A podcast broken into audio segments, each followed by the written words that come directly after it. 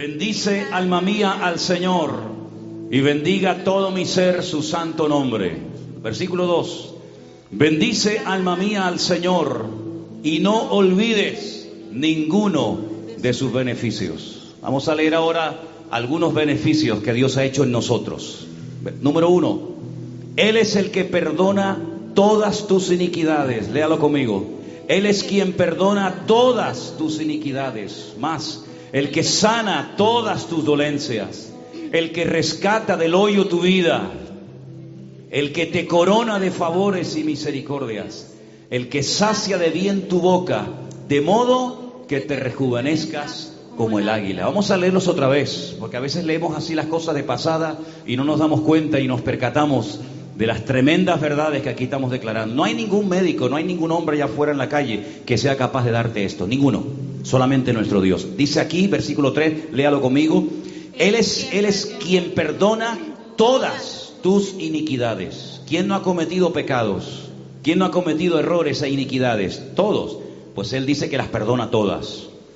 Él es el que sana todas, ¿qué? Tus dolencias. No solamente las físicas, también las del alma, las del espíritu. Él es el que sana todo. Dice que Él es el que rescata del hoyo tu vida. Hermano José estuvo horas clamando desesperado el pobrecito desde un hueco, desde un pozo, desde un hoyo, pidiendo clemencia a sus hermanos y ninguno se apiadó de él. Leía hoy la historia de José. Tremenda, ¿eh? Once hermanos fuera, él clamando, sáquenme de aquí, por favor, sáquenme de aquí. Ni uno de ellos tuvo misericordia. Máximo dijeron, bueno, en vez de matarlo, lo vendamos, vamos a venderlo como esclavo. Pero dice la Biblia que Él es el que saca del hoyo nuestra vida. El que corona de favores y de misericordia nuestra vida. El que nos sacia de bien. Y dice aquí, de modo que te rejuvenezcas como el águila. ¿Cuántos dicen fuerte amén? Cierra tus ojos ahí donde estás. Y dile gracias Señor, gracias Señor de todo corazón. Porque esto que he leído esta tarde ya es una realidad en mi vida. Él ha perdonado todos mis pecados, ha sanado todas mis dolencias, ha llenado todos mis vacíos, me ha dado vida nueva, aleluya, me ha dado renuevo y fortaleza. Y quiero alabarte y quiero adorarte y quiero darte gracias, Señor, en esta tarde, Padre Santo, por este honor y privilegio que me das de ser tu Hijo. Recibe toda la gloria, mi Dios. Recibe toda la gloria, todo el honor, porque no hay nadie como tú. Tú eres único. Aleluya. Gracias, Señor. Limpia nuestros pecados. Sana nuestras dolencias. Levanta del polvo al pobre y al menesteroso del muladar. Santo. Santo, santo, tú eres digno de gloria, tú eres digno de alabanza, Señor. Aleluya, digno eres, digno eres, digno eres, Señor. Aleluya, aleluya. Santo, eres grande, eres grande.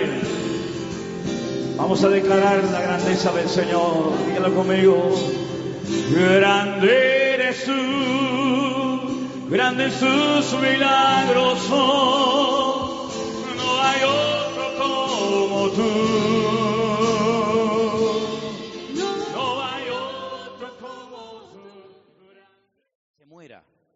¿Cuánto tiempo predicó Cristo, hermano?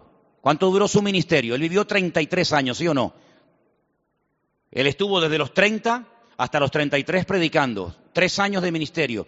Suponte que yo te llamo hoy, vamos a poner que fue en el año primero de su ministerio. Si tu padre muere dentro de cinco años, yo dentro de cinco años no estoy aquí. Yo dentro de tres años me voy. Estoy en la gloria, en la presencia de mi padre. Si usted me va a responder al llamado que te hago hoy dentro de cinco años, ya no me sirve.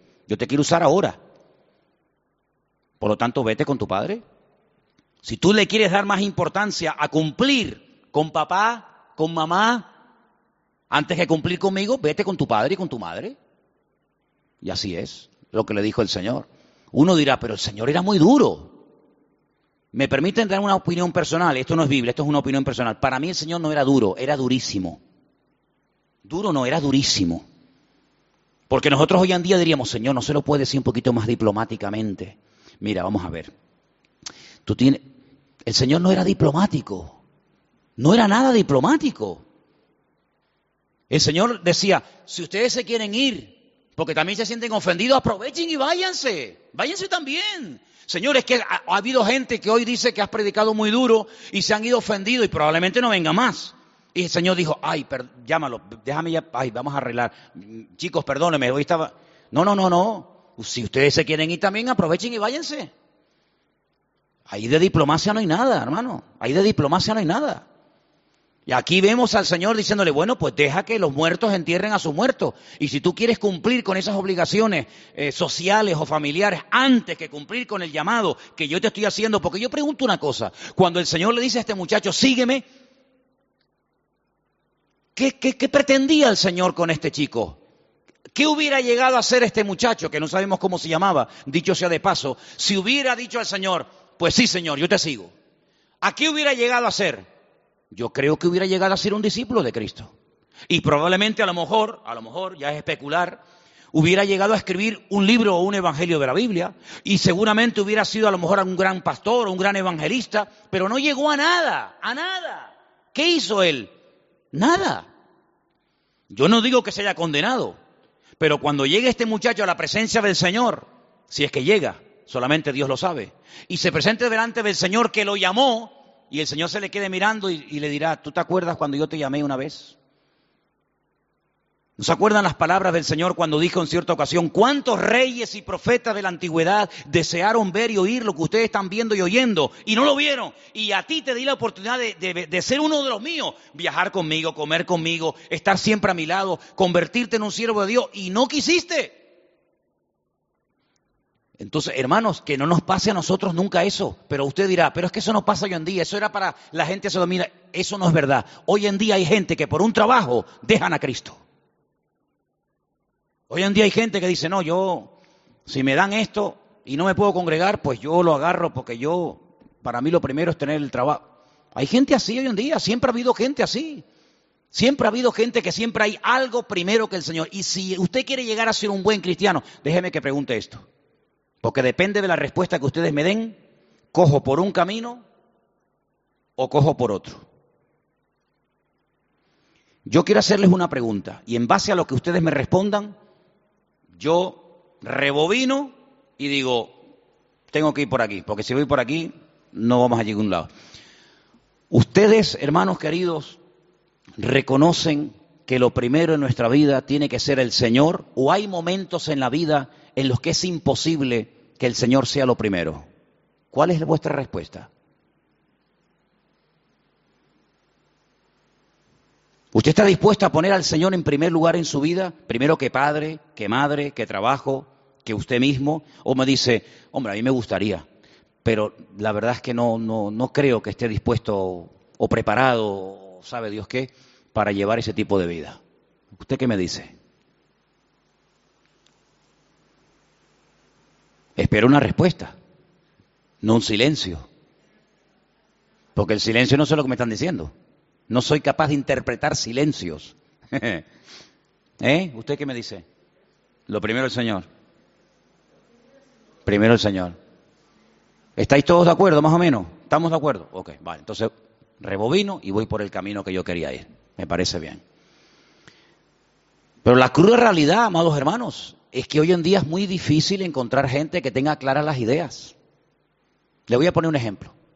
Imagínense que su sobrino favorito, por poner un ejemplo, un sobrino suyo, en fin, un familiar suyo muy querido, llega y le dice, tío o tía, mire, tengo que confesarle algo, mañana me voy a casar.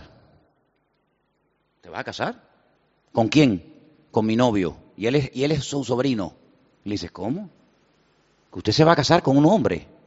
Sí, porque soy gay, soy homosexual. ¿Usted haría de padrino, me, sería mi padrino en la boda y vendría y participaría conmigo en la boda, tío? ¿Usted que me quiere tanto? Ay, amigo, es tu sobrino del alma, tu ojito derecho de toda la vida, y ahora te dice, a estas alturas de la vida, que se va a casar dentro de una semana con un hombre. ¿Usted qué haría? Claro, si no va, toda la familia te la pones en contra, porque toda la familia dice, no, el niño es así. Y tú no vas ahí, ¿por qué? Porque vas a esa secta, porque vas a esa religión. Ay, amigo, Usted acaba de decir que el Señor es lo primero en su vida, pero hay cosas que no son negociables. Y una de las cosas que no podemos negociar es lo que dice la palabra de Dios. Nosotros como creyentes creemos con todo nuestro corazón que todas las personas tienen opción de cambiar y tienen el privilegio y la oportunidad de poder conocer al Señor como su Salvador personal. Pero cuando llega el momento en el que el testimonio, la credibilidad del creyente se pone en tela de juicio por quedar bien con la sociedad o con la costumbre, ahí tiene usted que posicionarse y decir, lo lamento mucho, lo siento por ti más, más que por mí, pero yo no puedo participar de algo que es totalmente antibíblico, algo que no es de Dios y algo que es una auténtica barbaridad y una aberración. No te puedo apoyar en esta situación. ¿Usted actuaría así? ¿O cómo haría usted? Bueno, no pasa nada, total. ¿Cuándo te casas? El sábado. Ah, yo no tengo culto el sábado, yo tengo culto el domingo. Voy el sábado, no se entera nadie, el domingo voy al culto. Hermano, el creyente que quiere ir en serio con el Señor, primero, tiene que tener su lista de prioridades aquí en la cabeza bien clara. Primero el Señor, todo lo demás es secundario, perfecto. Pero tiene que tener las ideas claras. La Biblia nos enseña que una de las partes de nuestro cuerpo que tenemos que renovar constante y permanentemente después de convertirnos es nuestra mente. Porque el corazón quien lo cambia es el Señor, pero la mente, usted tiene que hacer un esfuerzo diario. Romanos capítulo 12, verso 1 dice, transformaos por medio de la renovación de vuestro entendimiento para que podáis comprobar, porque hay gente que nunca descubren cuál es la voluntad de Dios. ¿Seré aquí? ¿Sería allá? ¿Será esta puerta? ¿Será? Porque no tienen todavía la mente de Cristo, porque el que tiene la mente de Cristo no se equivoca, porque el que tiene la mente de Cristo sabe que eso no es, que es esto. Sin embargo, hermano, cuando no tenemos nuestra mente renovada, vamos por la vida haciendo experimentos, ya somos muy mayorcitos para hacer experimentos. Usted como creyente no, no puede vivir su vida cristiana como si fuera una persona trabajando en un laboratorio químico. Vamos a experimentar este elemento con este, a ver qué es lo que sale. Y así salieron un montón de, explosiones y un montón de cosas. No, la vida cristiana no es una, una, un laboratorio químico. Andamos sobre principios. Y para poder conocer la buena, santa y agradable voluntad de Dios, Romanos 12, 1 y 2 dice, transformaos por medio de la renovación de vuestro entendimiento. Y uno puede preguntarle al versículo y el versículo responde, ¿y por qué? Y el versículo te dice, para que podáis comprobar cuál es la buena voluntad de Dios, santa, agradable y perfecta. Oye, es increíble, dice, y, el judío sabía cómo presentar animales para arreglar su relación con Dios. No, pero y ahora yo les voy a enseñar no solamente a presentar animales muertos, sacrificios muertos, sino que les voy a enseñar a presentar vuestras vidas, vuestros miembros, vuestra mente, porque a veces traemos mucha basura en la cabeza de la calle, hermanos. Y hoy en día con la televisión, con el internet, con los ordenadores, con los móviles, etcétera, etcétera, ¿Usted sabe cuánta basura están constantemente bombardeando en la sociedad hoy en día la gente? No se pueden imaginar. Todas las series de televisión, las películas, los comentarios, las tertulias, los periódicos, todo lo que vemos y oímos, muchas veces es totalmente antibíblico lo que ahí estamos viendo y escuchando, pero si usted desde chiquitito, desde chiquitito está oyendo, está viendo y está observando, llega un momento cuando usted tiene 15, 18, 20 o 30 años que usted ve como normal, usted ve como normal lo que delante de la presencia de Dios es un auténtico disparate. Y es que estamos viviendo en unos tiempos, y lo dije días antes de marcharme a la península, les dije, hermanos, una de las señales de los últimos tiempos es que el hombre haría todo lo posible, oye, y lo ha conseguido, ¿eh? Porque el hombre cuando se empeña en algo lo consigue, que lo malo lo presentarían en los últimos tiempos como si fuera bueno, y lo bueno lo presentarían como si fuera malo. Y usted dice, pero ¿cómo puede ser que hoy en día sea normal, totalmente normal, algo que en mi época, en mi generación o en mi juventud era, era un... Era, era, un crimen, era algo terrible. Incluso cuando yo no era ni cristiano, eso se veía mal. Y hoy en día se ve normal. Bueno, porque es el intento. Satanás es un experto en manipular los medios de comunicación, el arte, la pintura, la literatura, el cine, el teatro, lo que sea, con tal de llevar a la, a, la, humanidad a un punto en el que uno diga, pero si eso es normal, no pasa nada. ¿Y qué vamos a hacer? Si al chico le gustan los chicos, porque se, porque se case. Y si a la chica le gusta la chica, y si él se quiere casar con su perro, hay gente que se está casando con el perro. En Estados Unidos hay gente que se casó con, con, con un mono. No, pero es normal, somos modernos. Y parece que ser moderno significa ser ridículo. Pero hermano, para eso tenemos la palabra de Dios. Y uno dice, bueno, ¿y cuántos años tiene esta Biblia? Miles de años, hermano. Lo que el Señor dijo hace mil años lo sigue pidiendo hoy en día porque el hombre, las modas cambian, pero el Señor es el mismo ayer, hoy y por los siglos. ¿Cuántos dicen amén? Y si nos adaptamos a las modas, pues hoy en día nosotros vestimos de una manera que hace años atrás nadie se vestía como nosotros hoy en día. ¿Usted no se acuerda los peinados de los años 60 de las mujeres? Yo me acuerdo las películas que tenemos de muda y, las fotografías, cómo eran los peinados de las mujeres hace tan montones de años. Y los pantalones de los hombres, una campana así de grande. Y después vinieron así tubitos. Y las modas van cambiando. Y antes era el azul, no, ahora el negro, no, ahora el amarillo, no, ahora el rosado, ahora arriba, ahora abajo. Hermano, por favor, nosotros no podemos andar por modas, porque las modas van cambiando de año en año, no, duran 20 años la misma moda, van cambiando y cambiando, pero la palabra de Dios permanece para siempre. ¿Cuántos dicen amén? Y usted no tiene que, criar a un hijo hoy en día según la psicología del siglo XXI. Usted tiene que criar a su hijo según los principios de la palabra de Dios. Porque la psicología de hoy, dicho sea de paso, no es la psicología de hace 50 años. No tiene nada que ver, nada que ver lo que se enseñaba en psicología hoy con lo que se enseñaba en psicología en las universidades hace 40 o 50 años. Nada que ver. Es otro mundo. Por lo tanto, hermanos, nosotros vivimos en un mundo que descaradamente le ha dado las espaldas a Dios. Y este muchacho no se siente mal porque le dice al Señor, deja que primero entierre al viejo. Y el Señor dice, no, quédate con tu padre. Pero después dice en el versículo 61, le dijo a otro, ya con este no siguió, ¿para qué? Te seguiré, Señor, pero déjame que me despida primero de los que están en mi casa. Jesús le dijo, ninguno que poniendo su mano en el arado mira hacia atrás, exacto, para el reino de Dios. ¿Saben a quién me recuerda este, este personaje? Piensen, ¿a quién te recuerda este muchacho? ¿A alguien que hizo así? Y dice, una última miradita. Esa es. A la mujer de Lot. Se está destruyendo la ciudad, la, se está quemando. Toda la ciudad está ardiendo. Pero le dice al marido, espera un momento, déjame mirar otra vez. ¿Qué vas a mirar? ¿Qué vas a mirar? Si el Señor ha tenido que mandar ángeles, no salían de allí ni a palos, hermanos perdón, Job no, Lob dice que afligía cada día su alma viendo cómo vivía aquella gente, pero no hacía nada. ¿Qué hace un hombre criando a sus hijas en el peor lugar de la tierra? Allí metió en la boca del lobo a sus dos tesoros, a sus dos hijas, allí las metió y terminaron enamorándose y a punto de casarse, lea el Génesis, con habitantes de Sodoma y Gomorra. Pero ¿cómo es posible tú, Lob, con lo que tú sabes del Señor, con el, con el hombre que te enseñó a ti todo lo que sabes que es tu tío Abraham?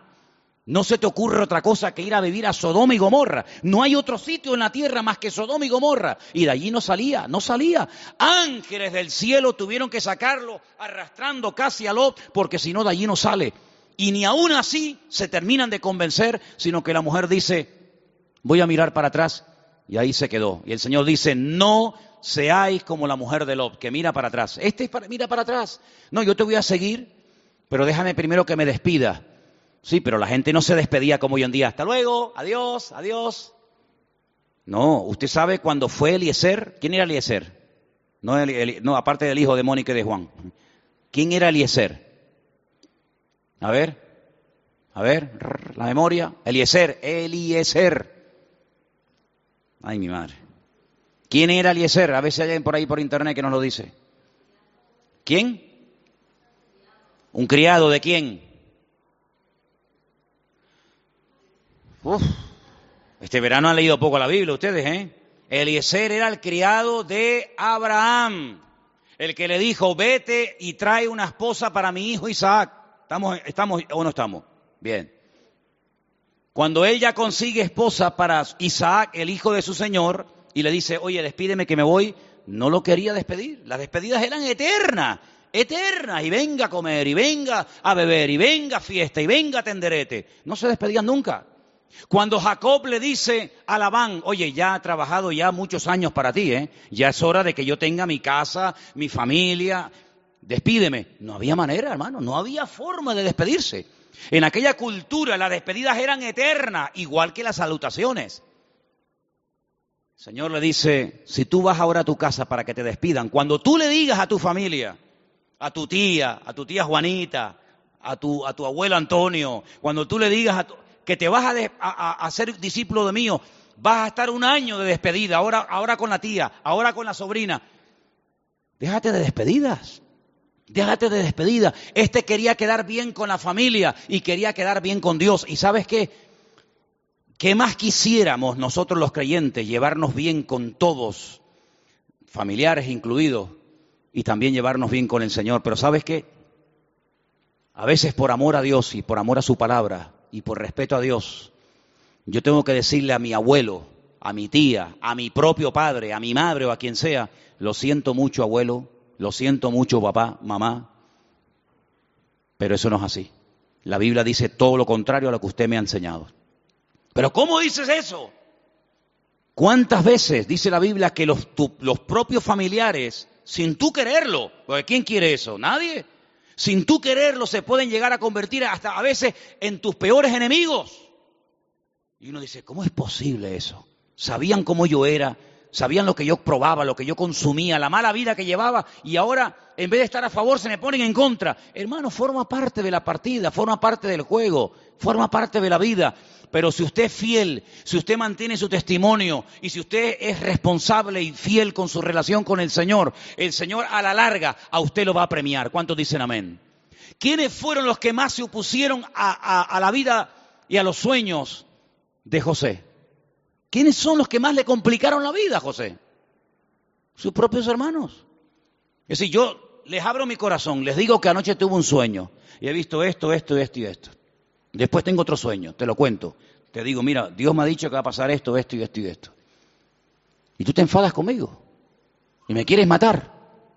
Y tus celos y tu envidia te impiden aceptar el plan de Dios para, para mi vida. Y bueno, ustedes saben lo que pasó con José. Pero yo hoy estaba leyendo y quiero llevarles, y ya son los últimos versículos que voy a leer. Vaya conmigo a Génesis, por favor. Génesis capítulo 45, primer libro de la Biblia. Génesis 45. Cuando ya José les dice a sus hermanos, oye, que soy yo, José, ¿eh? yo les he reconocido a ustedes desde el primer día. Y ya él se da a conocer a sus hermanos, porque dice que ya no podía contenerse más. Ya dice que ya lloró a gritos. En el capítulo 45, verso 7 de Génesis, dice así la palabra. Estas son palabras de José a sus hermanos. Dios me envió delante de vosotros. ¿Usted ¿Usted sabe lo que significa eso? ¿Quién vendió a José como esclavo? Sus hermanos. Los hermanos fueron simplemente un instrumento. Ustedes fueron un instrumento en las manos de mi Dios. No fueron ustedes los que me mandaron a Egipto. Dios me envió delante de vosotros. Ustedes simplemente fueron una, una ficha para preservaros posteridad sobre la tierra y para daros vida por medio de gran liberación. ¿Quién le dice José que mandó a José a Egipto? ¿Quién? Lo mandó el Señor. Y hay otro versículo, y con este termino, en el capítulo 50 del mismo libro del Génesis, verso 20, esta es la conclusión, esto es impresionante. Este hombre ha entendido las pruebas, este las ha entendido. Las pruebas no lo han machacado, las pruebas lo han formado, amigo. Porque donde tenía que estar José era en Egipto. Y dice José en el versículo 20, repito, Génesis 50, 20, vosotros pensasteis mal contra mí, mas Dios lo encaminó a bien para hacer lo que vemos hoy para mantener en vida a mucho pueblo. Así que no tengan miedo. Si todo lo que ustedes pensaron en contra mío, Dios le dio la vuelta. Y cuanto más daño y cuanto más mal me querían hacer, más bien y más bendición vino a mi vida. Entonces José no entró en un estado de amargura, diciendo, cuando yo agarra a mis hermanos se van a enterar lo que me hicieron pasar estos desgraciados sino que él dice, no, tranquilícense, si no fueron ustedes, Ustedes decían, ay, ya nos hemos librado de José. Y resulta que donde el Señor me quería era en Egipto. Y los utilizó a ustedes. Utilizó vuestros celos, utilizó vuestras envidias, utilizó vuestro mal carácter. Todo eso lo utilizó el Señor para bien. Pero yo no les voy a pagar igual que ustedes me pagaron a mí. Sino que yo vengo delante de vosotros para este momento de la historia. Para bendecirles, para darles comida, porque todavía quedan muchos años de dificultades, pero no se preocupen, está todo preparado. Díganle al viejo que se venga a Egipto. Entonces José entiende los planes de Dios. José dice, es decir, que cuando me metieron en aquel pozo y yo gritaba y gritaba, por favor, ayúdeme, que soy vuestro hermano, sáqueme de aquí. Tú fuiste el que no pusiste en el corazón de mis hermanos que me sacaran. Eras tú, Señor, ahora entiendo el que querías que yo estuviera allí. Y fuiste tú el que casualmente, digo lo de casual entre comillas, permitiste que en ese mismo momento, más o menos a esa misma hora y justo en ese día, pasara por allí una caravana que mira tú por dónde, con lo grande y ancho que es el mundo, mira tú por dónde iban casualmente a Egipto. Y mira tú por dónde que uno de los hermanos, que estaba de acuerdo en un principio en que me mataran, al final uno dijo, no, mira, vamos a hacer una cosa. En vez de matarlo, vamos a ganarnos un dinerito extra. Vamos a venderlo a esta compañía de madianitas que van a Egipto, donde el Señor quería que fueran a Egipto. ¿Qué te parece, amigo? Y entonces vamos a engañar a nuestro padre, le, quitamos la túnica, matamos un animal, la manchamos de sangre y claro, como no puede de, ninguna manera ir al CCI para comprobar si era la sangre de José o no, pues el viejo lo engañamos y punto. Y si llora, pues que llore y si se amarga, que se amarga. Nosotros nos hemos quitado a este paliza de encima, a este soñador, como lo llamaban. Y resulta que llega a Egipto y mira tú por dónde, mira tú por dónde, mira la cantidad de gente que vivía en Egipto y va y lo compra quien tenía que comprarlo un señor llamado Potifar, amigo. Y resulta, mira tú por dónde, con la cantidad de esclavos que podía tener Potifar, resulta que eh, ¿de quién se enamoró la mujer de Potifar? De José, el hebreo. Y todos sabemos el, el, y todo el rollo que montó, porque José tenía que terminar en la cárcel. Pero ¿cómo va a meter Potifar con lo que quería y con lo que amaba a José en la cárcel? ¿Cómo lo va a meter? Ah, bueno, el Señor permitió que esta mujer se inventara una patraña, ¿eh? una calumnia, para que terminara dando con sus huesos en la cárcel. Porque allí Dios tenía preparado todo el escenario y mira tú por dónde, en la cárcel donde está José, resulta que un día llega Potifar, y lo acabo de leer y lo tengo fresco en mi mente, llega Potifar, el que lo ha metido en la cárcel, y le dice, José, vengo a pedirte un favor. Potifar, a mí, pedime un favor. Sí, traigo al copero y al panadero del, del faraón, por favor, atiéndelos y cuídalos. Impresionante. Y José dice, encantado de la vida. Y entonces se lo mete en la misma cárcel, tienen unos sueños, José se los interpreta y años más tarde estos dos a uno lo matan, el otro sale en libertad, lo vuelven a poner en el lugar donde estaba al lado del faraón. Y mira tú por dónde el faraón tiene un sueño. Dos. Aquí los sueños siempre van de dos en dos. Y le dice a aquel, ah, yo conocí un muchacho que me interpretó los sueños y se cumplieron. Se llama José, está en la cárcel, pero yo no sé si todavía vive porque sabe Dios cómo estará este muchacho. Sáquenlo. Era más peligroso José cuando estaba prosperado que cuando estaba como esclavo y cuando estaba como preso. Porque cuando uno está siendo probado no es un ser peligroso. Cuando uno está siendo probado, uno es humilde. Uno está cerca de Dios. Uno espera en Dios. Pero cuando uno está prosperado y bendecido es peligroso porque se te puede subir el éxito a la cabeza. Y ahí está el peligro, no en la prueba. En la prueba nadie es peligroso, en la prueba estás hecho polvo. Cuando eres peligroso es cuando tienes poder y cuando tienes dinero, amigo. Y cuando lo sacan, le dice el faraón, ¿tú me vas a interpretar los sueños? José dice, no, yo no. Dios es el que te los va a interpretar a través de mí. No se le subió el éxito a la cabeza. Llegó a ser el hombre más poderoso del mundo después del faraón.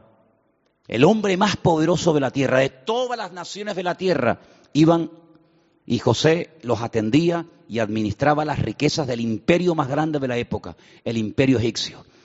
Conclusión de todo esto, todo esto Dios lo tenía planificado.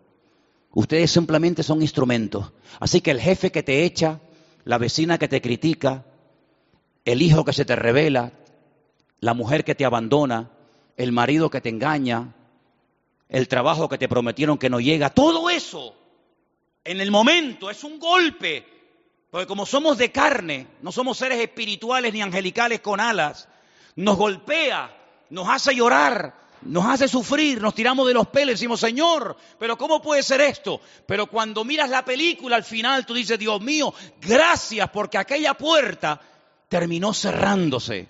Porque aquella situación de la cual yo creía que era lo mejor del mundo no se dio. Porque si se hubiera dado, mi vida hubiera sido una ruina total y absoluta. Así que hermano, vamos a confiar en el Señor totalmente. Todo está bajo el control de Dios. Dios no se equivoca nunca. Cuando el Señor permite que una puerta se cierre, tú llora, patalea, grita y lo que quiera. Pero no, te olvides al final de decir, gloria a Dios, porque José dice que lloró a gritos. Escuchen bien esto. Dice que lloró a gritos, ya no aguantaba más, explotó. Y a lo mejor tú hace falta que, que explotes. A lo mejor hace falta que un día patalees y grites. Pero cuando, uff, ya me quité este peso de encima, al final de todo di, gloria a Dios porque todo esto me ha llevado a encontrarme contigo. No está mal llorar, no está mal gritar, no está mal desahogarse, pero no te olvides que cuando pasan cosas en nuestra vida, si estamos en el, centro de su voluntad, todo está bajo el control de Dios. ¿Cuántos dicen amén? Y así que yo quiero que en esta tarde tú medites en todo esto. Tu vida no es un cúmulo de casualidades. La vida de un cristiano es propiedad de Dios. Y en tu vida va a pasar lo que Dios quiera que pase, ni más ni menos. Solamente hay un factor y no puedo, permítame terminar y no mencionarlo. Si tú te precipitas, si tú te sales de la cobertura de Dios, lo puedes echar a perder todo. Se produce un aborto, vaya. El niño iba bien, estaba cogiendo peso, ya tenía las manitas formadas, los deditos, ya el corazón, todo, pero a la madre no se le ocurre otra cosa más que abortar a la criatura, lo mató. Lo mató. Ahí mató a un arquitecto. Ahí puede ser que haya matado a un, no sé, a un político, haya matado a un predicador. Yo no sé. Pero lo abortó. Se acabó. Espiritualmente hablando, hay gente que aborta la obra de Dios. Cuando bajan la guardia, cuando le dan lugar al diablo, cuando salen de la cobertura de Dios, es un aborto y la bendición, ¡pum!, la rompiste otra vez, otra vez empezar de cero. No abortes las cosas de Dios, aguanta la prueba, porque no hay madurez si no hay pruebas. Cierra tus ojos, vamos a orar a Dios y pedirle al Señor en esta tarde que Él nos ayude a entender el mundo espiritual, que abra nuestros ojos para que nos demos cuenta de que a veces hay un precio que pagar, pero sin ese precio la bendición no viene. Sea valiente, ponga la mano en el arado, no mire atrás, no se queje, no se lamente, dele gloria a Dios, dele gloria a Dios. Más vale parar y rectificar a tiempo que llorar toda una vida. Y en esta tarde, Señor, te damos gracias por tu bendita y preciosa palabra que anima, fortalece, redarguye, siempre restaura y siempre aclara, aclara el panorama y nos limpia la visión. Señor, queremos en esta tarde pedirte que tú nos ayudes a todos y a cada uno de nosotros a poner siempre nuestra confianza en ti, en tu palabra, en tus promesas, que no decaiga la fe de ninguno de nosotros sino que siempre sepamos que todo está bajo la, organización y bajo el control de nuestro Dios. Recibe la gloria y la honra, Señor. En esta tarde, perdónanos si nos hemos quejado, si hemos dudado, si nos hemos lamentado. Perdónanos, Señor. Somos seres imperfectos, somos barro. Pero en el nombre de Jesús, Dios mío, levántanos, restauranos, ayúdanos para que nunca a través de nuestra vida se produzcan malos testimonios, ni mucho menos. Gracias Señor porque tú eres un Dios bueno, que bendices y que siempre perdonas y restauras a todos los que caen y tropiezan. Gracias Padre, tú eres nuestro abogado y a ti la gloria y la honra en esta tarde. En el nombre bendito de Jesús. Amén. Y amén. Bendito sea Dios. Nos ponemos de pie, hermanos, por favor, en esta tarde. Ponga su vida, sus preocupaciones, sus peticiones delante de la presencia del Señor. Confíe en Él y dice la Biblia, Él hará. Encomienda al Señor tu camino, confía en Él y Él hará, dice la palabra. Conocida por la gracia de tu nombre, yo te alabo, Señor, por la sangre de Cristo, por tu amor inexplicable, te alabaré, Señor. Vamos a cantarla. ¿La tenemos ahí? Por la gracia de tu nombre te alabaré. Por la historia del Calvario te adoraré. Tu vida por tu muerte, por tu sangre en la cruz, por tu amor inexplicable te alabaré. Fuerte ese aplauso a nuestro Dios. Aleluya. Amén. Tome la mano de la persona que está a su lado, hermano querido. Ore por esa persona que está a su lado en esta tarde. Bendígalo. El Señor bendiga a esa familia, a esa casa, a ese hogar. Vamos a salir de aquí con la bendición de Dios. Dios no se queda encerrado en estas cuatro paredes. Él viene con nosotros. Alabado sea Dios. Y quiero pedirle en esta tarde a nuestra hermana Marcela que nos dirija en oración. Oramos a Él. Amén, amén. Saludo a tus hermanos en esta tarde con un sincero y fuerte Dios te bendiga. Y nos vemos el domingo si Dios quiere.